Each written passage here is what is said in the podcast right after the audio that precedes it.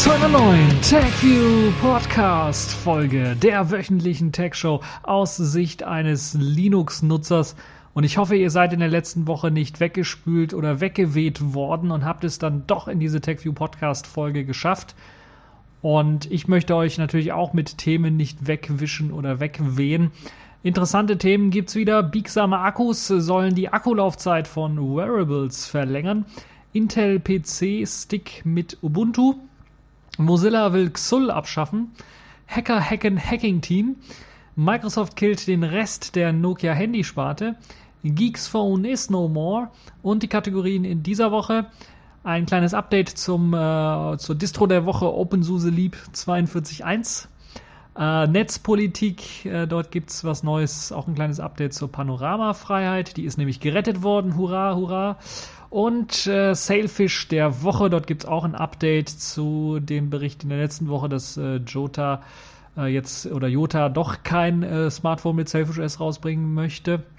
Und die Jolla Zellteilung schauen wir uns etwas genauer an. Fangen wir aber zunächst einmal an mit den äh, biegsamen Akkus. Dort haben nämlich die Forscher der Arizona State University einen biegsamen Akku hergestellt. Die sollen primär natürlich dann für Smartwatches eingebaut äh, werden oder primär für Smartwatches verwendet werden, diese biegsamen Akkus, weil man die dann zum Beispiel in ein Armband mit einbringen kann. Und so müssen die Smartwatches also nicht ultra dick werden, um lange Akkulaufzeiten zu bieten, sondern wenn man eben biegsame Akkus hat und die in das Armband mit integriert, hat man natürlich dann auch die Akkulaufzeit äh, nahezu verdoppelt und das äh, Verfahren, was dort verwendet wird, um überhaupt solche biegsamen Akkus herzustellen, ist auch ein besonderes Verfahren. Denn bei diesem Verfahren sieht es so aus, dass man auf die Falttechnik Origami setzt. Ja, die origamieren, wollte ich schon sagen. Die machen halt ein Origami mit, mit eurem Akku.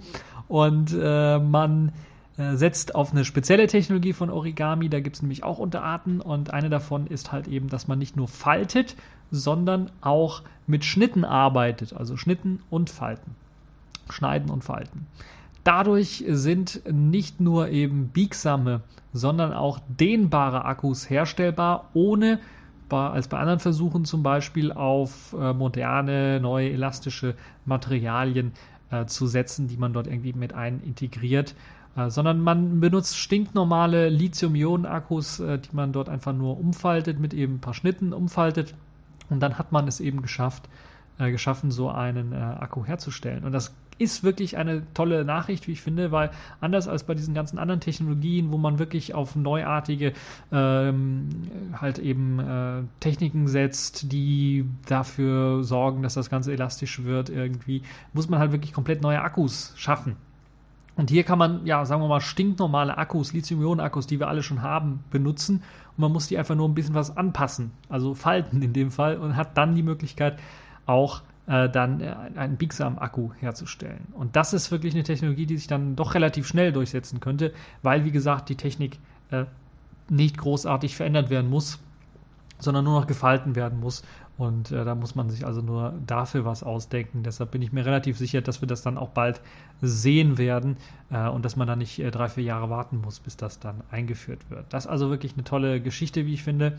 Biegsame Akkus, die wir dann natürlich in Zukunft auch dafür benutzen könnten, um beispielsweise ähm, andere Wearables äh, zu haben, wenn wir beispielsweise solche Akkus dann auch in Kleidung mit einbauen könnte und äh, dann seine ähm, ähm, per Key oder Qi-Ladung sein Smartphone dann in der Hosentasche laden kann, weil eben äh, ein Akku äh, eingebaut ist, in, in, eingewebt ist quasi in die Hose. Wäre vielleicht so eine Idee, die man äh, da bekommen kann. Oder eine Jacke geht natürlich auch oder anderen, äh, andere Sachen, wo man das dann einfach einsetzen kann. Ja, äh, dann natürlich äh, ist die Frage, wie wird es denn jetzt aussehen? Äh, wenn es erst einmal um Armbänder geht, wird es dann nicht mehr austauschbare Armbänder auch geben. Wie sieht es da mit der Flexibilität aus? Äh, da ist natürlich ein großer Vorteil von äh, diesen biegsamen Akkus, dass die auch dehnbar sind. Das heißt, man kann auch Dehnmaterialien in den Armbändern verwenden, äh, gummiartige Armbänder beispielsweise. Äh, das sollte also alles möglich sein. Ähm, bin ich echt mal gespannt. Ähm, ich bin ja nicht so der Smartwatch-Typ und habe auch keine Smartwatch und sehe auch den Sinn davon nicht so richtig. Aber diese Technologie von Bixam Akkus lässt sich sicherlich auch in anderen äh, Sachen äh, mit äh, einbauen und dann auch wiederfinden. Äh, da bin ich mir relativ sicher. Kommen wir zu Intel. Intel hat ja vor ein paar Wochen oder ich war was letzte Woche, vorletzte Woche einen äh, Intel Stick PC vorgestellt und, nie, und, nun in dieser Woche wurde der Intel Stick PC mit Ubuntu vorgestellt. Äh, konkret heißt das Gerät Intel Compute Stick und äh, wie gesagt, der wurde bereits vorgestellt, ist ein 10 cm langer, äh, langes kleines Gehäuse, langer PC im Grunde genommen, äh, der so ein bisschen aussieht wie ein bisschen was zu groß geratener USB-Stick oder so ein USB-Stick der ersten Generation. Die sahen auch so ein bisschen so schräg aus. Äh, da steckt allerdings ein vollwertiger Office-PC mit einem Atom-Prozessor mit 1,3 GHz, einen Quad-Core, eine Intel HD GPU, 2 GB Arbeitsspeicher und 32 GB Flash äh, Memory, eMMC Speicher, einem HDMI-Ausgang, das ist also ein HDMI-Stick im Grunde, äh, einem USB 2.0 Anschluss, einem Micro-USB-Anschluss, den man braucht wegen Strom auch, weil er muss extern geladen werden leider. Äh, Micro SD für ähm, eine Aufrüstung oder für beispielsweise ganz einfach äh, Fotos oder sowas angucken. Bluetooth 4.0, WLAN, BG und N und das Ganze für etwa 150 US-Dollar. Hier in Deutschland, glaube ich, ist er noch nicht erhältlich, aber 150 US-Dollar, ja, könnt ihr mal umrechnen, das ist ein bisschen was mehr als 110 Euro, glaube ich. Also das ist schon mal gar nicht so schlecht. Nun ist das Ganze auch mit Ubuntu zu haben, allerdings, und da kommt der ganze Haken, oder der kleine oder der größere Haken für den einen oder anderen, nicht mit diesen Specs, sondern die Ubuntu-Variante kommt mit abgespeckteren Specs daher. Zum einen natürlich, weil Ubuntu mit den abgespeckteren Specs auch lauffähig ist, zum anderen äh, aus mir komplett unerfindlichen Gründen. also ich weiß nicht, warum die da einfach schwächere Hardware einbauen in die Ubuntu-Variante. Und das Gerät soll dann zwar nur 110 US-Dollar kosten, ähm, also wir bei uns, glaube ich, unter 100 Euro sogar dann zu haben, aber kommt dann nur mit 1 GB RAM daher und nur mit einem 8 GB internen Speicher, wahrscheinlich auch eMMC. Äh, Speicher. Ähm, und äh, ja, was soll das Ganze, frage ich mich. Also Intel, warum macht ihr das so? Habt ihr einen exklusiven Deal mit Microsoft und könnt dann nur Windows auf dem besser bestückten Gerät ausliefern? Oder wie sieht das Ganze aus?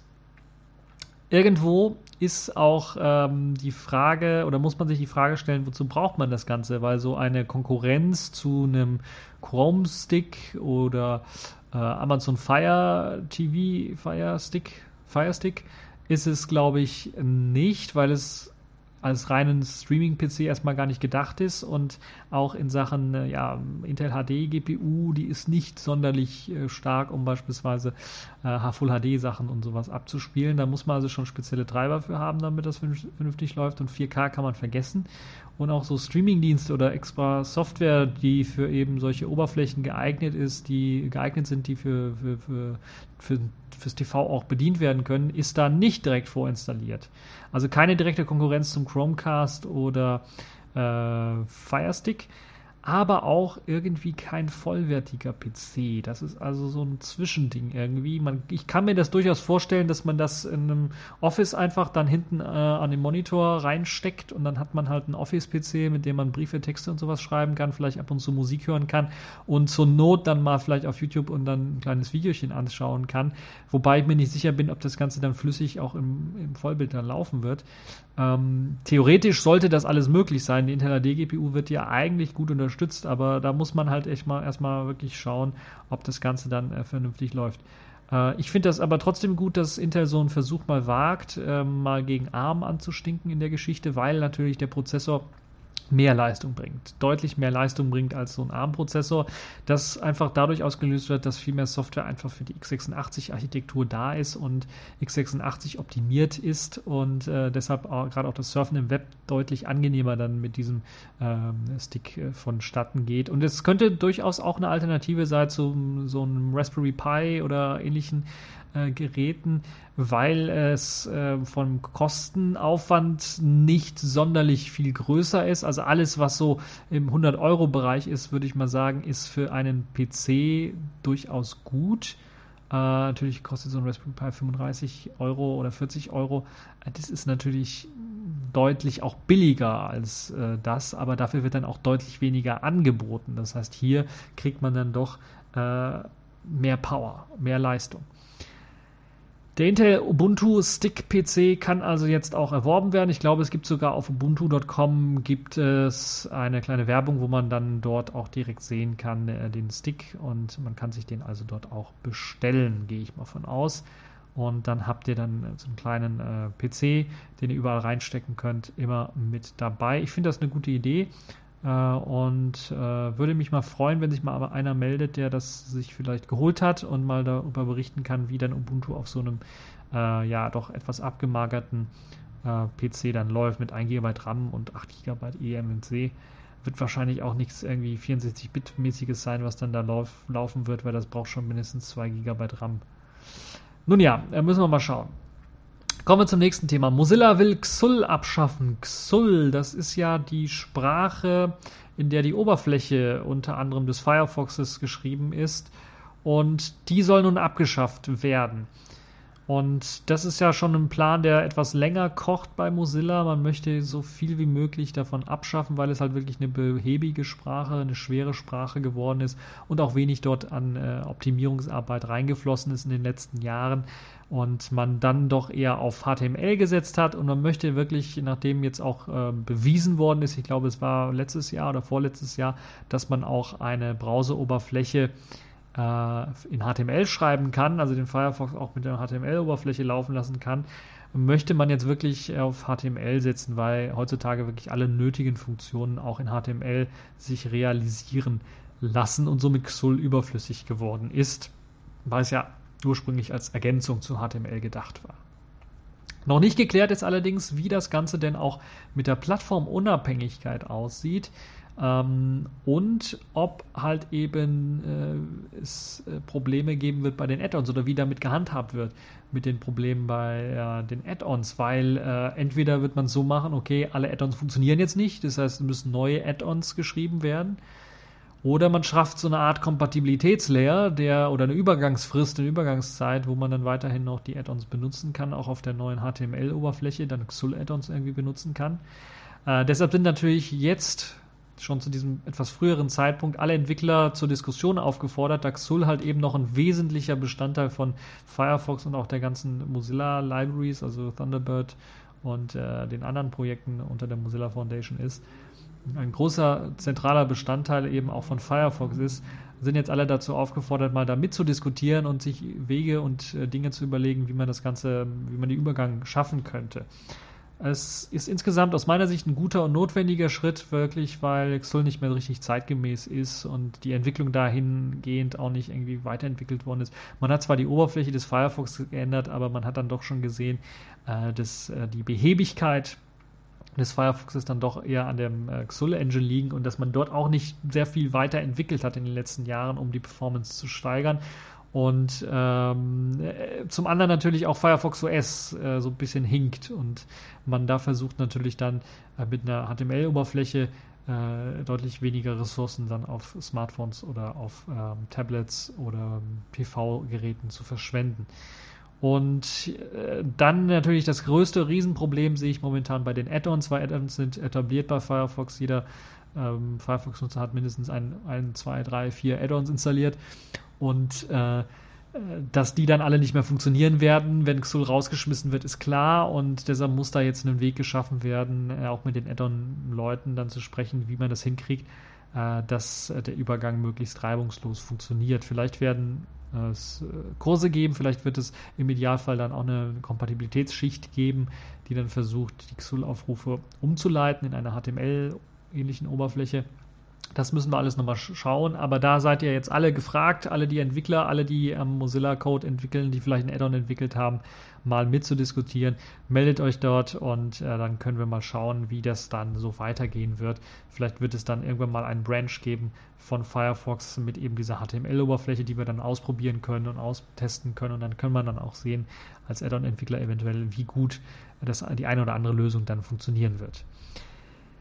Ja, interessantes Thema war in dieser Woche auch, dass äh, Hacker jetzt das Hacking-Team gehackt haben und äh, da fällt mir irgendwie ein, unser äh, Innenminister ähm, de Maizière, der doch mal gesagt hat, wo ist es, wo ist es? Ich hatte es eigentlich vorbereitet, Hacker können hacken, hacken, hacken, hacken, hacken. Wo war's? Äh, Hacker, Hacker, Hacker, Hacker. Ich find's noch, ich find's noch. Äh, Innenminister, Innenminister, Innenminister.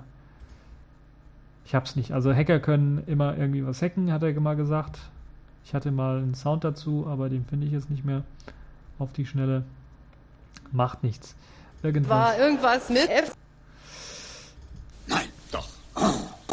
Gut, ähm, Hacker hacken das Hacking-Team. Der das Hacking-Team selber ist eine Überwachungssoftwarehersteller und der wurde nun jetzt wirklich von Hackern äh, gehackt. Äh, über 480 Gigabyte. Über 480 Gigabyte an Daten sollen kopiert worden sein. Und darunter natürlich auch wichtigste Daten ähm, von den ganzen Kunden dieses äh, Überwachungssoftwareherstellers. und äh, so kam dann zum Beispiel raus, dass die Firma anscheinend keine Skrupel hat, ihre Überwachungssoftware zum Beispiel auch an Diktaturen zu verkaufen, ohne großartige Probleme.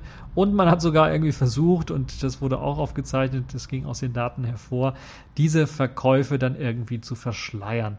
Also äh, natürlich kann, äh, wenn so ein hoch etablierter Kundenkreis dazu gehört wie Diktaturen, äh, kann Deutschland nicht sehr weit sein. Natürlich zählt Deutschland auch zu einem der Kunden von äh, Hacking, äh, vom Hacking-Team. Und wenn es da schon richtig schmutzig und gegen Menschenrechte geht, können wir ja auch nicht sehr weit weg sein. Und noch schlimmer ist das Ganze natürlich auch so, äh, dass auch unsere Geheimdienste Kunden gewesen sind beim Hacking-Team. So reihen wir uns halt mit den Nachrichtendiensten von Diktaturen wie dem Sudan oder auch dem FBI und dem CIA zusammen. Das ist also das, äh, wo wir dann äh, quasi mit drin stecken. Auch E-Mail-Verkehr für den Support beispielsweise vom Hacking-Team wurde eben dank der geleakten Daten eingesehen und so konnte zum Beispiel gesehen werden äh, oder gesichtet werden, was für Support-Anfragen denn so alles ran, reinkamen und wie die ganzen beantwortet worden sind. Außerdem gibt es auch eine Liste von Passwörtern und das fand ich recht lustig, die die Mitarbeiter vom Hacking-Team benutzt haben und die natürlich richtig kreativ waren, wie beispielsweise ähm, Passwort, auf Englisch Password, anstatt einem O mit einem Null. Ähm, mehrmals verwendet für verschiedene Accounts. Das ist natürlich so ein Todesurteil für äh, eben das äh, Hacken. Da wurde also nicht wirklich gehackt, sondern da wurde einfach ein Wörterbucheintrag äh, ausprobiert und dann hat man es eben geschafft, das, die Passwörter dort zu erraten. Und äh, es war also nicht richtig schwer, ja, das zu hacken und das ist schon ein bisschen peinlich, glaube ich, für so einen Überwachungssoftwarehersteller. Äh, es ist, glaube ich, sogar, ich würde sogar sagen, dass der Super-GAU für diesen Überwachungssoftwarehersteller, der wird nicht mehr auf den grünen Zweig kommen, der wird sicherlich äh, dann doch äh, äh, eingestampft werden müssen, weil das ist äh, einfach, das, wer soll dem noch vertrauen? Also wenn jetzt die ganzen Geheimdienste und die Staaten dem vertraut haben, dass äh, sie eine vernünftige Überwachungssoftware von denen bekommen und dass das Ganze anonym möglichst abläuft, und die E-Mails nicht veröffentlicht werden, der wird sicherlich jetzt in die Röhre schauen und sich sagen, oh Gott, mit denen arbeite ich nie mehr zusammen. Ja, es hat äh, auch Auswirkungen gehabt in der Softwarewelt, weil es wurden natürlich auch einige Hacks, einige Hintertürchen, einige Fehlerchen, äh, die das Hacking-Team in ihrer Überwachungssoftware ausgenutzt hat, dann entdeckt und es kam dann jetzt auch zu Fixes. Unter anderem im Flash-Player wurde eine noch nicht bekannte Sicherheitslücke dann jetzt auch gefixt. Das also das Hacking-Team, da wird sicherlich noch einiges dazukommen, weil 480 Gigabyte an Daten, da muss einiges durchforstet und durchwühlt werden, damit das Ganze dann auch äh, wirklich äh, gründlich aufgearbeitet wird. Da können wir also in den nächsten Wochen damit rechnen, dass da eventuell noch das ein oder andere Bonbon-Stückchen zu finden sein wird. Kommen wir zum nächsten Knüller-Thema in dieser Woche, die Ankündigung von Microsoft, ihr Smartphone-Geschäft von Nokia im Grunde genommen quasi zu beenden. Denn nachdem sie im letzten Jahr rund 18.000 Mitarbeiter, vornehmlich fast alle Nokia-Mitarbeiter, äh, aus der Handysparte Sparte quasi dann gefeuert hat, haben, äh, kündigt jetzt äh, Nadella weitere 7800 Jobs an, die aus der Handysparte wegfallen sollen und damit im Grunde genommen kann man sagen, dass äh, Microsoft den äh, letzten großen Kauf vom äh, Nokia-Deal jetzt abwickelt und äh, also abwickelt im Sinne von Insolvenz, in, im Sinne von kaputt machen, im Sinne von ja, ähm, ne? also tot machen. äh, Toter der Woche könnte man quasi sagen. Nokia wird nun ganz gekillt. In dem Fall jetzt von Microsoft, nachdem Microsoft Nokia gekauft hat, haben sie jetzt komplett die ganze Sparte, die sie gekauft haben, dicht gemacht oder haben jetzt vor, die dicht zu machen. Und das ist natürlich ein herber Rückschlag für alle die Nokia-Mitarbeiter, die zu Microsoft rübergekommen sind, weil sie jetzt ihren Job verloren haben.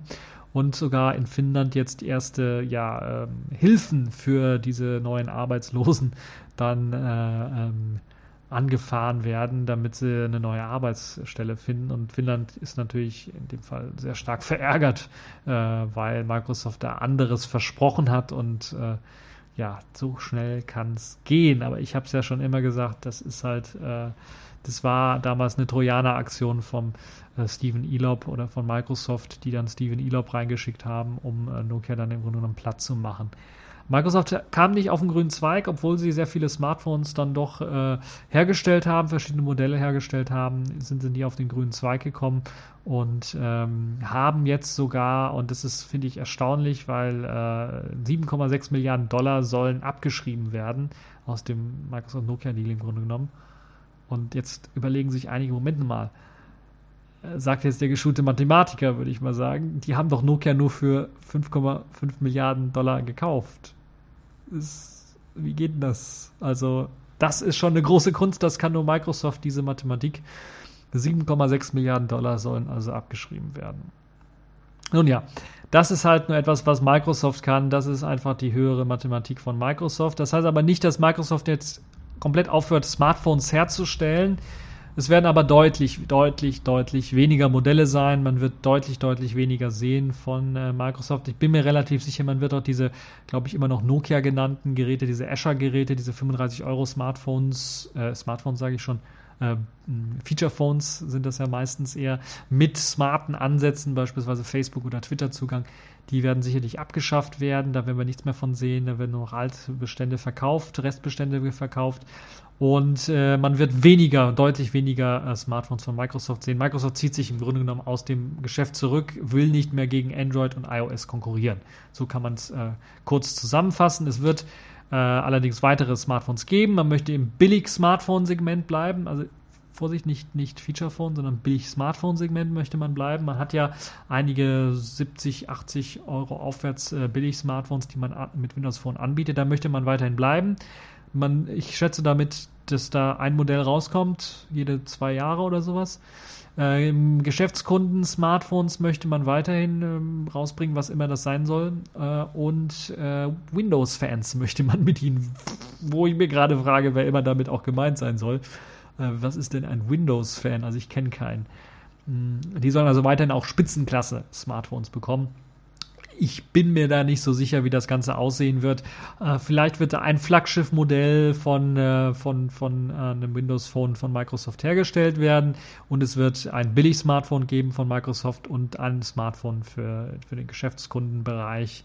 Äh, aber dann war es das auch. Also man wird deutlich das Ganze zurückfahren. Bei so vielen Jobs, die gestrichen werden, kann sich das Microsoft auch gar nicht leisten ähm, da das weiterzumachen. Und es sieht im Grunde genommen auf, äh, aus wie eine Aufgabe von Microsoft. Microsoft zieht sich zurück ins Nischengeschäft, würde ich mal fast schon behaupten. Will nicht mehr mit Android und iOS konkurrieren, will nicht mehr die dritte Kraft sein, sondern möchte äh, doch in die Nische zurück. Und äh, Billig-Smartphones ist sicherlich eine Nische. Ähm, und Geschäftskunden-Smartphones ist sicherlich auch eine Nische, weil immer mehr ja ganz normale, stinknormale Smartphones dort, äh, Consumer-Smartphones, äh, Einzug erhalten. Aber natürlich auch, äh, muss man ganz klar sagen, Microsoft hat äh, im Billig-Smartphone-Segment riesengroße Probleme, weil da ja Android, äh, wie heißt es, Android One drin ist, äh, diese abgespeckte Version von Android, die sehr stark drin ist, aber natürlich auch Tizen von, von Samsung ist drin, äh, Firefox OS ist in dem Markt schon drin. Ähm, Und äh, ja, äh, teilweise ist Microsoft ja auch schon drin. Die haben ein paar billige Geräte, Billiggeräte, die sogar, äh, würde ich mal sagen, würde ich mal behaupten, äh, gegen Firefox OS, Tizen und äh, sogar gegen Android One anstinken können. Also durchaus die besseren Billig-Smartphones sind. So könnte man das sagen. Im Geschäftskunden-Smartphone-Bereich äh, müsste man sich gegen BlackBerry schlagen, aber auch iOS-Geräte wandern da so ein bisschen rein. Ähm, muss man mal schauen, Android-Geräte sowieso, ähm, wie das da aussieht, ob da Microsoft auf den grünen Zweig kommen wird. Deshalb bleibt das Einzige, was da übrig bleibt, sind Windows-Fans. Und wie gesagt, ob es da so viele gibt, das wird so ein Nischenbereich im Millionen, im, im unter 10, Stelle, 10 Millionen Bereich wird das, das sicherlich irgendwie was sein. Äh, und das ist aus meiner Sicht dann eine Nische. Man wird also da eher mit Selfish OS und, und Tizen äh, konkurrieren als mit äh, iOS oder Android. Nun ja, müssen wir mal schauen, wie das äh, sich weiterentwickeln wird, aber das könnte, das ist äh, ja eigentlich traurig und seltsam, dass wir uns auf zwei große Smartphone-Hersteller verlassen müssen, äh, iOS und, und Android, und äh, die sich den Markt so ein bisschen aufteilen. Und ich hätte mir da wirklich eine große, starke dritte Kraft irgendwie gewünscht. Vielleicht kommt da noch was. Vielleicht entwickeln sich da aus den, äh, aus den ähm, Nischengeräten äh, dann irgendwie mal vielleicht etwas, eine, eine dritte Kraft irgendwie. Äh, und äh, ja, müssen wir mal schauen, wie sich das dann äh, jetzt dann weiterentwickeln wird. Es ist auch sehr interessant zu sehen, weil der Plan ja im Grunde genommen komplett konträr läuft zu dem, dass Microsoft angekündigt hat, jetzt auch iOS und Android kompatibel zu sein, also auch solche Apps ausführen zu können auf Windows 10 und wo man sich gedacht hat, okay, das ist ein weiterer Schritt, oder zumindest ich habe mir das gedacht, ein weiterer Schritt dazu hin, dass Microsoft seine Vormachtstellung als dritter großer Smartphone-Hersteller, Smartphone-OS-Hersteller dann auch etablieren möchte. Und dieser Schritt ist also komplett konträr dazu und deshalb bin ich da doch recht überrascht, dass Microsoft diesen Weg gegangen ist. Aber Daniela ist dafür bekannt, dass er Sachen, die nicht funktionieren, einfach beendet und killt, ohne großartig da Wehmut zu zeigen.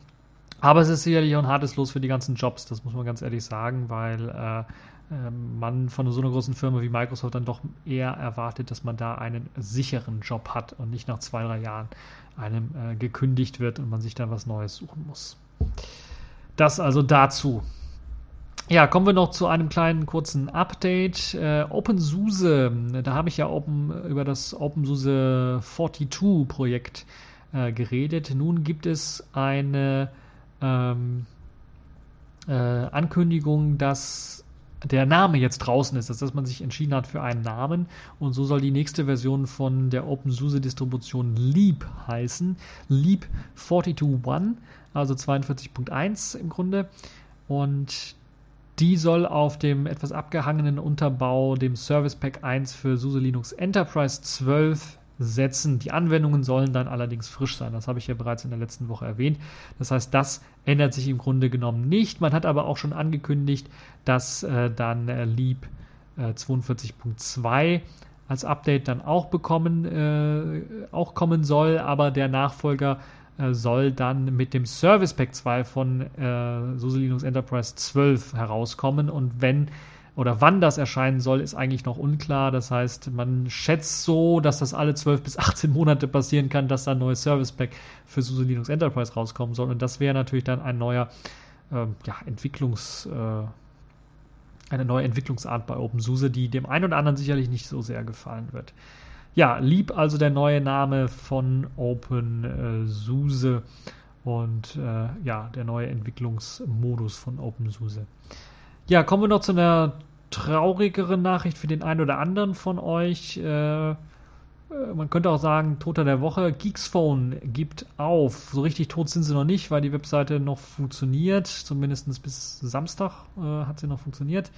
Das ist da der Tag heute, wo ich die Aufnahme mache.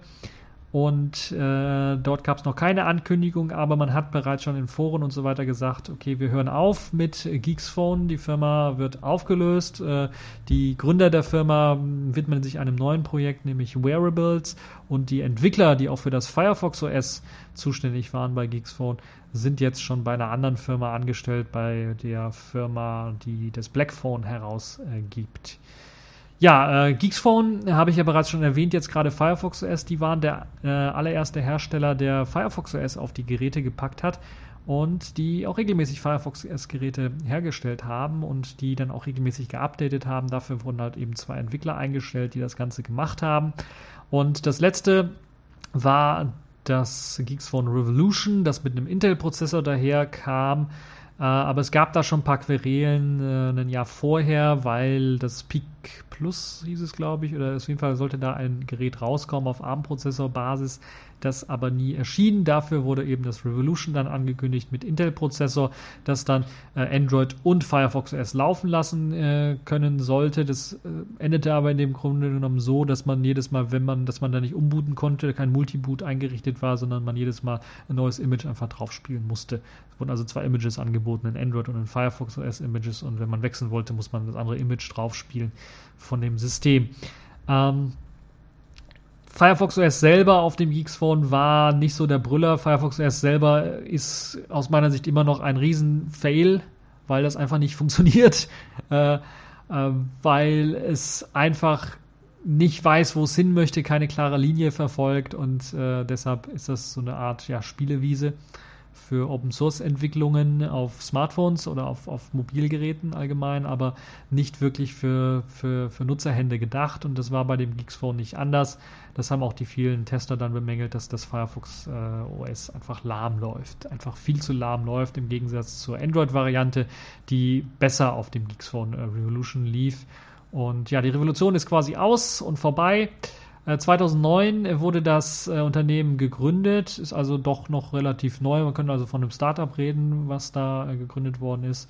Und sie haben halt eben äh, dann äh, sich doch relativ schnell auf dieses Firefox OS äh, eingeschossen, aber dann jetzt aufgegeben. Und das ist schon auch ein Wink, glaube ich, an die Mozilla-Entwickler oder die Entwickler von Firefox OS, dass man da was Neues schaffen muss. Natürlich haben sie es zum einen wahrscheinlich auch wegen der Hardwareverkäufe nicht geschafft, zu wenig Hardware verkauft. Äh, zum anderen natürlich sieht es so aus, äh, dass einfach äh, Firefox OS sich nicht dorthin entwickelt hat, wie man gehofft hat. Und ähm, das sieht man also ganz, ganz äh, deutlich. Die zwei Entwickler, wie gesagt, sind bei Silent Circle, so heißt die Firma, die hinter dem Blackphone steckt, äh, rübergewandert. Das heißt, die werden ihre Expertise, wenn sie welche haben, dort mit reinpacken.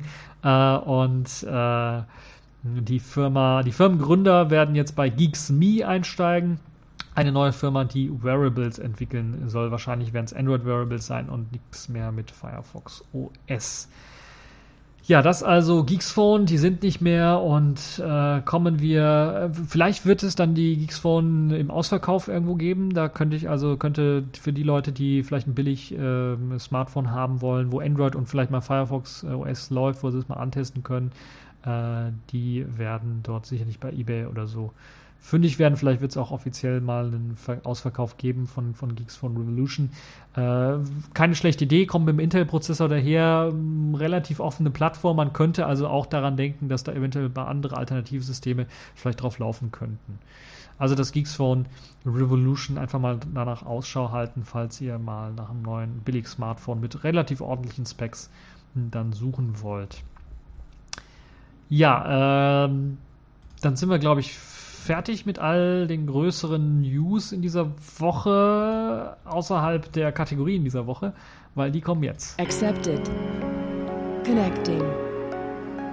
Complete. System activated. All systems operational.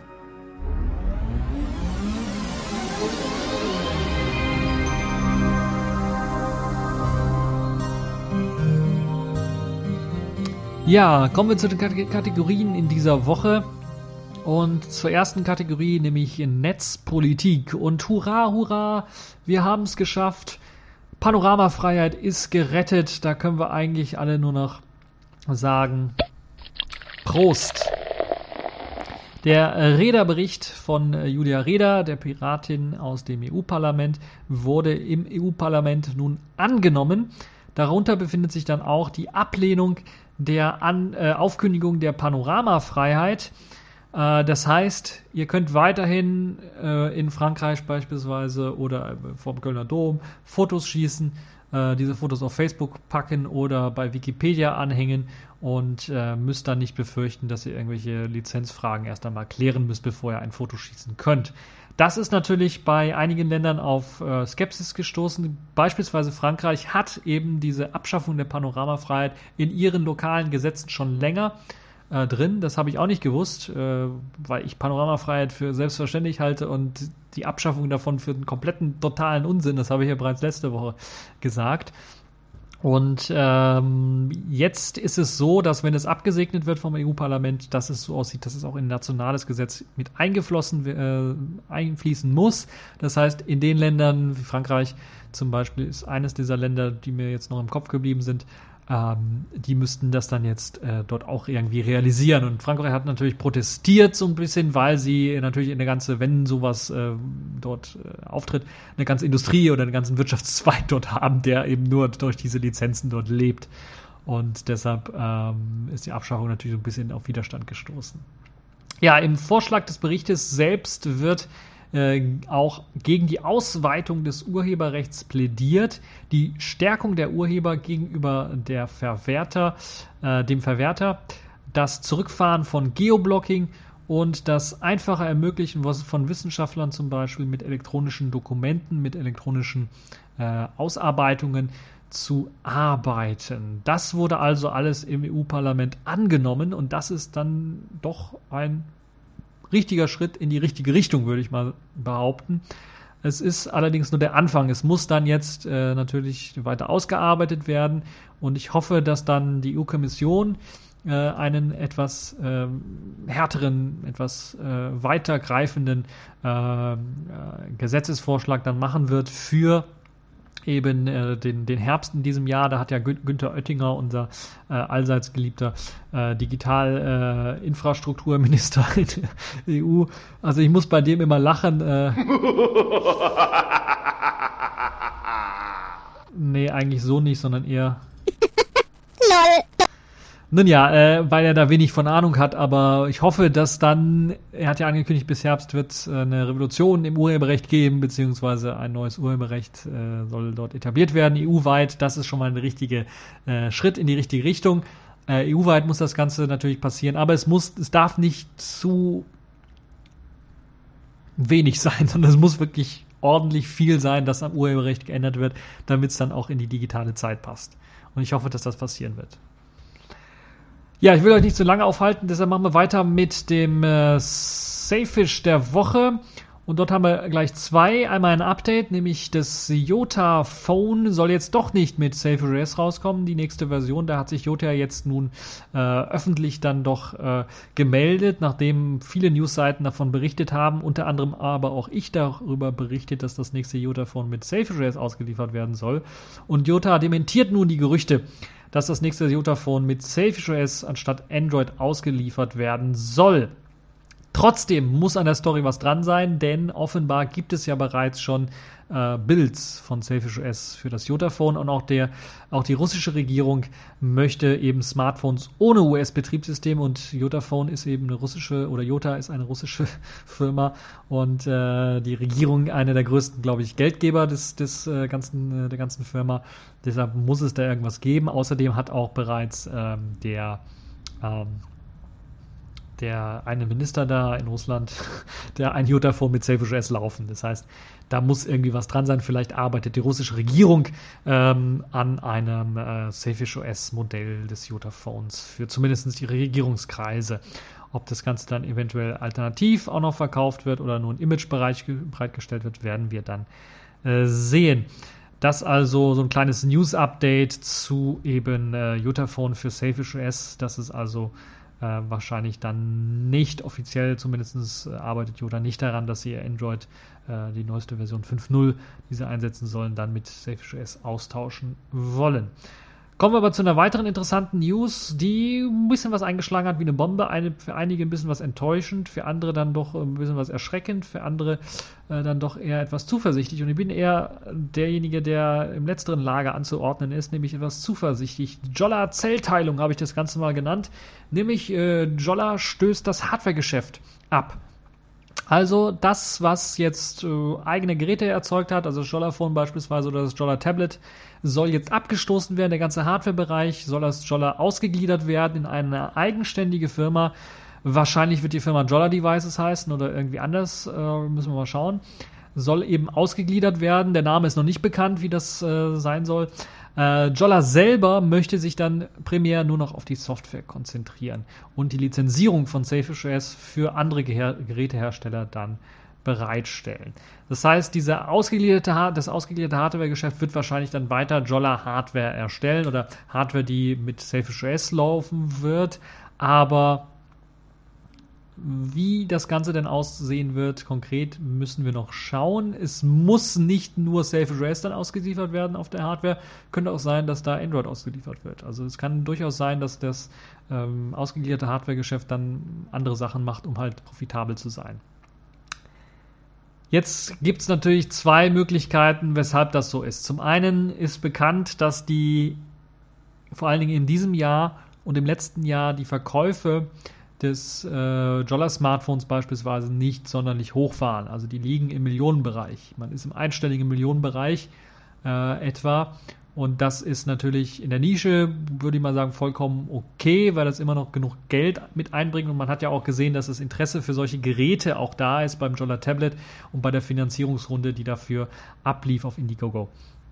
Der ähm, weitere Teil oder der weitere Aspekt, den man da sehen muss, ist, glaube ich, nicht so sehr negativ, dass dann man keinen Gewinn damit gemacht hat und man dann das abstoßen möchte und nur noch Software machen möchte und hofft darauf, dass äh, Gerätehersteller äh, dann die Software einsetzen, sondern es ist, glaube ich, auch äh, vielmehr so, dass man jetzt durch die Ankündigungen der Lizenzierung, man hat ja die BRICS-Länder angekündigt, äh, an, anvisiert, Brasilien, Russland, Indien, äh, das könnte C sein, Chile und S, ich weiß es nicht. Also die BRICS-Länder hat man auf jeden Fall ange, äh, äh, anvisiert, dass da so viele Leute sich gemeldet haben, die Safe OS einfach lizenzieren wollen, dass man einfach, äh, also das Interesse ist einfach so groß, dass man einfach mit der, als Jolla, mit, als Hardware- und Softwarefirma einfach damit nicht mehr klarkommt und eine Aufspaltung notwendig war, um das bewältigen zu können, also die ganzen Software-Lizenzierungsanfragen bewältigen zu können und gleichzeitig das Hardware-Geschäft irgendwie laufen lassen zu können. Das kann man in einer Firma anscheinend nicht. Deshalb möchte man sich aufteilen und die Hardware, das Hardware-Geschäft wird dann separat zum Software-Geschäft laufen, sodass das Software-Business mit sich mit den ganzen Anfragen und mit dem ganzen Kram sich beschäftigen kann und das Hardware-Business dann mit dem ganzen Kram. Es war anscheinend nicht möglich, in einer Firma das Ganze zu machen, deshalb kommt jetzt die Aufteilung in eine weitere Firma. Ob das dem ganzen, dem ganzen Jolla gut tun wird und dem Selfish OS gut tun wird, werden wir erst dann, wenn diese Aufteilung durchgeführt ist, sehen. Das wird erst Ende des Jahres, glaube ich, äh, offiziell dann passieren, weil die ganzen Tablets und so weiter und so fort, das wird natürlich weiterlaufen. Ihr, werdet euer, ihr werdet euer finanziertes Tablet natürlich bekommen. Aber es hat natürlich auch damit zu tun mit ein bisschen der Entwicklung, die dort ähm, läuft, weil bei Software muss muss sehr viel investiert werden an Geld, damit die Software dann ordentlich läuft. In Sachen Hardware hat man das Problem, dass man da eigentlich nicht konkurrieren kann, so ein bisschen mit den ganzen äh, Herstellern äh, wie Samsung beispielsweise, wie Sony oder wie Apple äh, weil man einfach äh, nicht, nicht, weil einem das Know-how fehlt, sondern weil man einfach nicht so viele Stückzahlen verkaufen kann und dadurch natürlich nicht das Allerbeste an Sachen Hardware dort reinpacken kann was man eventuell möchte, wenn man den Preis irgendwie niedrig halten. Und die Entwicklung ist natürlich eine andere. Man muss natürlich vieles auch auslagern oder man kann auch vieles auch auslagern nach China beispielsweise, äh, wo das sowieso alles immer hergestellt wird in Sachen Elektronik. Äh, und ähm, äh, man muss da nicht so viel selber entwickeln, äh, sondern macht eher nur das Design, das Hardware-Design. Das ist so ein Konzept, was, was Nokia ja verfolgt jetzt aktuell mit ihrem Tablet auch gezeigt haben, dass sie einfach nur das Design gemacht haben und die ganzen Fertigungsprozesse haben sie in China überlassen, äh, einem anderen Hersteller, der das Ganze gemacht hat. Und äh, ja, äh, Nokia klebt einfach nur ihr Logo drauf. Ähm, bei, bei Jolla, wie das in Zukunft aussehen wird, oder bei der neuen Firma, die die Hardware herstellen wird, müssen wir dann mal schauen. Ich äh, sehe eventuell auch einen kleinen Frust bei, bei Jolla, weil ja auch äh, nicht nur beim Jolla Phone man gemerkt hat, okay, da springt ein Chiphersteller ab und schon äh, haben wir Riesenprobleme und ein halbes Jahr Verzögerung, was, was die Auslieferung des Jolla Phones angeht, weil wir äh, auf einmal einen neuen Chiphersteller suchen mussten. Und jetzt haben wir das gleiche Problem mit dem Display beim Jolla-Tablet. Nicht ganz so schlimm, wie man es erwartet hat, aber man, sie mussten zumindest das äh, Display ja austauschen. Das habe ich ja von einem Monat, Monat oder vor zwei Monaten schon berichtet, weil eben das Display Probleme gemacht hat.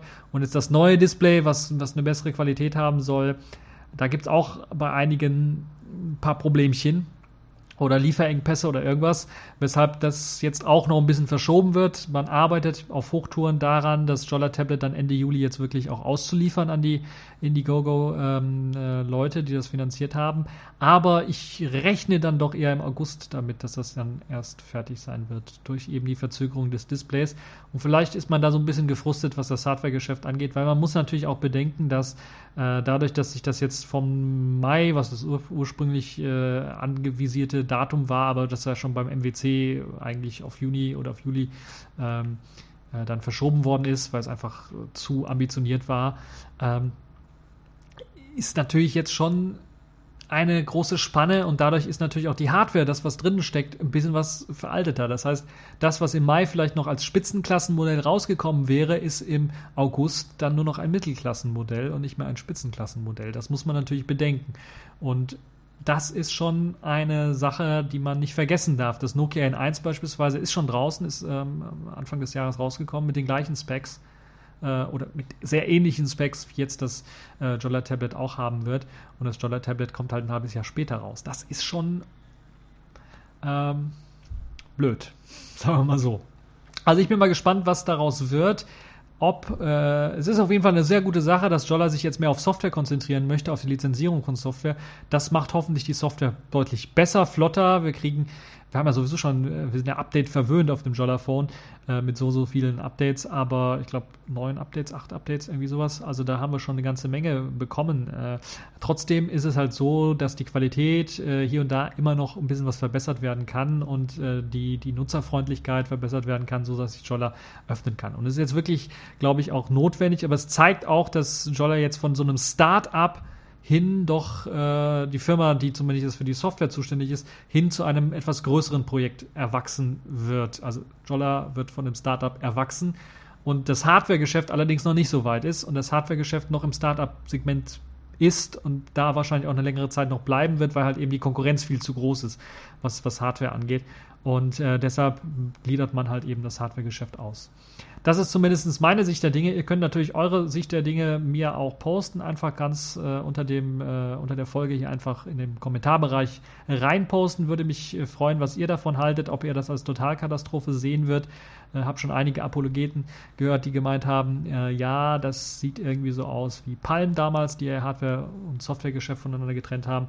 Ähm, natürlich ist hier Jolla in einer komplett anderen Liga. Es, es ist ja immer noch ein Start-up äh, so würde ich das Ganze bezeichnen. Und äh, dass es jetzt halt eine Aufspaltung macht und sich stärker auf Software konzentriert, ein Teil, und der andere Teil dann eher auf Hardware konzentriert, ist, glaube ich, ein guter Punkt, eine, eine gute Geschichte, ähm, weil dann die Software natürlich einerseits auch ohne die, die, die Hardwarefirma überleben kann, weil eventuell dann auch eine Lizenzierung erfolgen kann für andere Geräte und auch erfolgen wird. So hoffe ich. Also ich hoffe, dass da sich doch noch einer meldet, dass die ganzen Anfragen, die da gekommen sind, dann nicht nur heiße Luft sind, sondern dass sich dann wirklich Hersteller melden und das dann annehmen, sich nicht von dem Firefox OS Debakel, sagen wir mal so, äh, abschrecken lassen, was ja doch eher eins ist, wo viele Hersteller dann doch draufgesprungen sind, mal Firefox OS Phones zu machen und dann gemerkt haben bei den Absatzzahlen, das läuft nicht so ganz.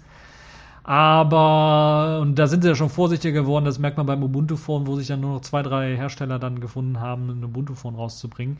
Und das dann eher in Fire Sales oder in, in vorangemeldeten äh, Verkäufen dann äh, abfeuern.